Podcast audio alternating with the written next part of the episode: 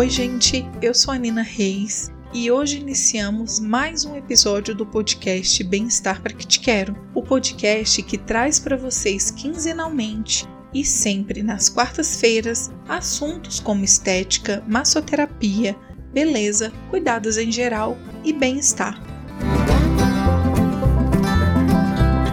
Oi, gente, como é que vocês estão?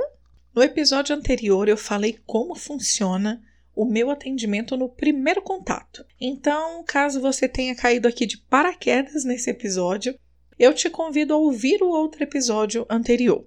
Depois de ouvir esse ou o contrário, como você achar melhor.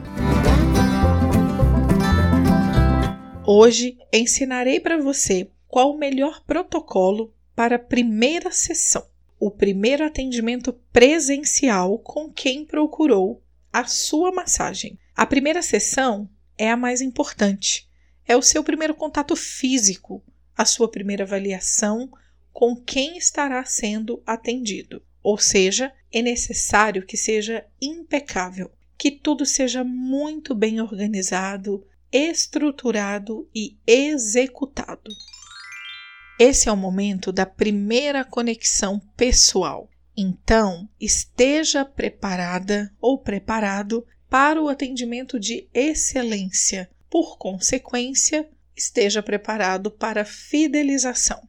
Esteja atento a todos os detalhes. Recepcionar da melhor forma é o ponto-chave para se conectar com quem chegou até o seu espaço. Olhe nos olhos, sorria, chame-a ou chame-o pelo nome, ofereça uma bebida, seja ela uma água ou um chá. Aproveite este momento para entender a abertura do outro.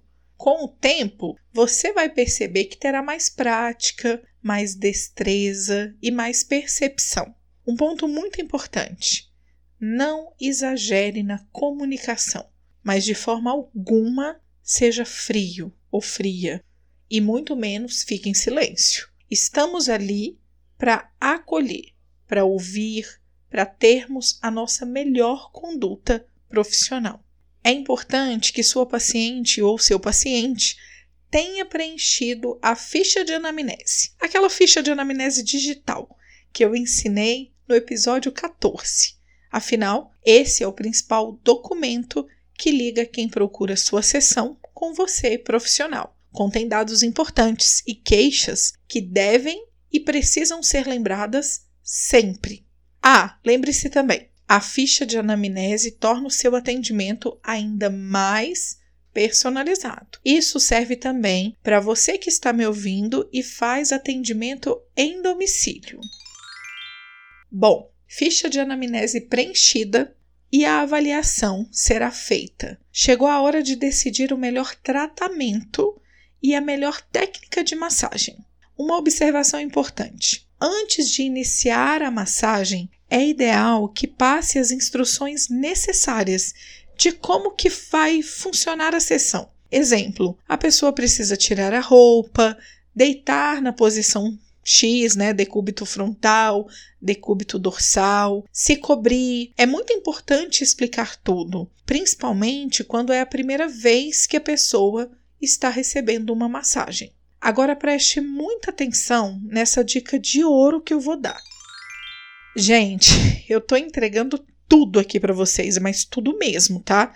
Eu não sou dessas aí que fico falando só um pouquinho para vender um curso depois.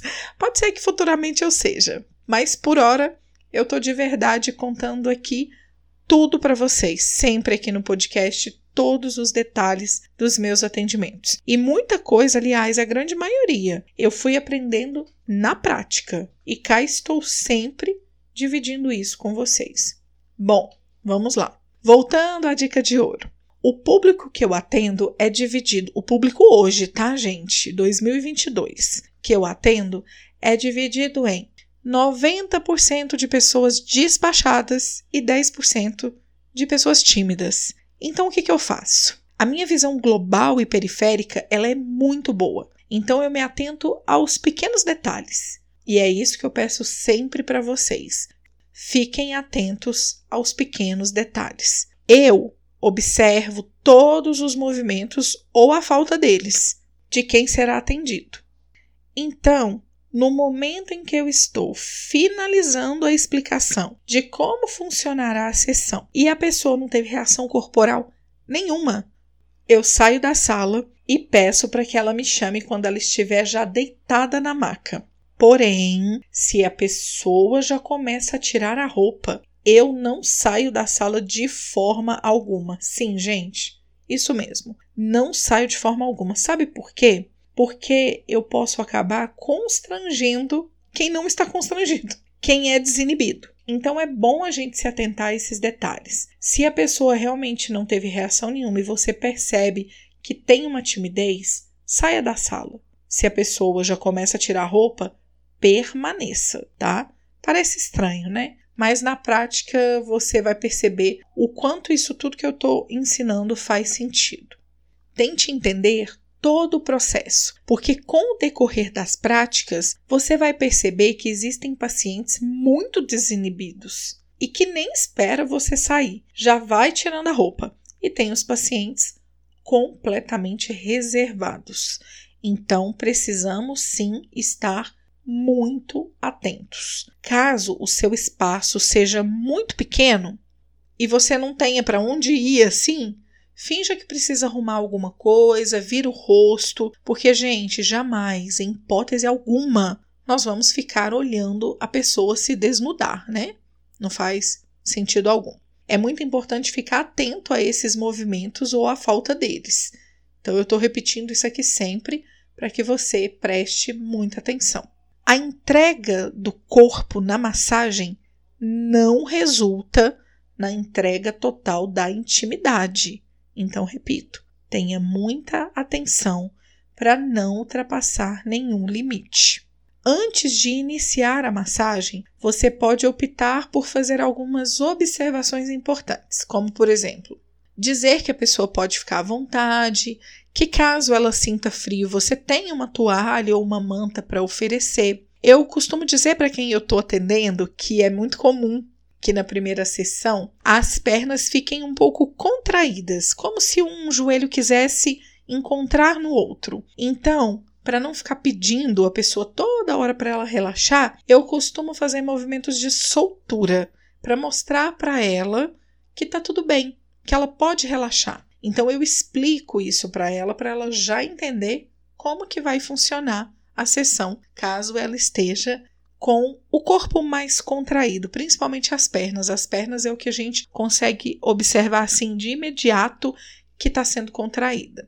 Eu sempre preparo a pessoa para que ela fique o mais à vontade possível. Quanto aos rituais de boas-vindas, faça o seu da sua maneira, como achar melhor.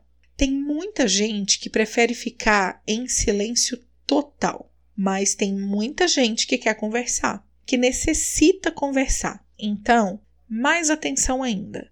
Nós, profissionais da massoterapia e da estética, somos muito mais ouvidos do que boca. Então, atente-se à abertura nas conversas. O ideal é sempre dar continuidade à fala de quem está atendendo caso esse espaço seja dado, é claro. Jamais, em hipótese alguma, inicie uma conversa aleatória. Sessão finalizada, peço licença para sair da sala e digo: espere eu sair. Faça duas respirações bem profundas, levante bem devagar e depois que se trocar, é só abrir a porta e me chamar que a gente finaliza o atendimento.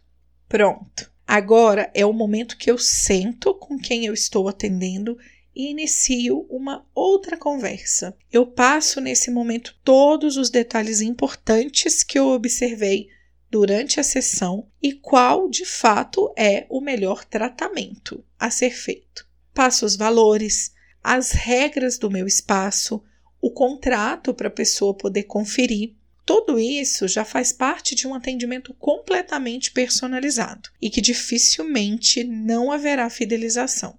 Em relação às sessões de atendimento, a pessoa opta, né, se ela quer pagar a sessão individual e não ter vínculo nenhum, ou se ela prefere fidelizar, fechando um plano fixo ou flutuante. E sim, mesmo que ela opte por sessões individuais, ela se torna uma paciente ou um paciente fiel. Eu espero de verdade ter colaborado mais uma vez com o crescimento e até mesmo com uma mudança significativa no atendimento de você que está ouvindo agora esse episódio. É isso, gente. Encerro por aqui, nesse episódio curtinho, mas muito relevante, né?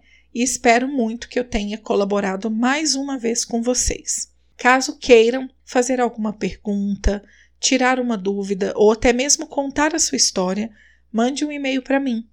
Eu vou adorar responder vocês.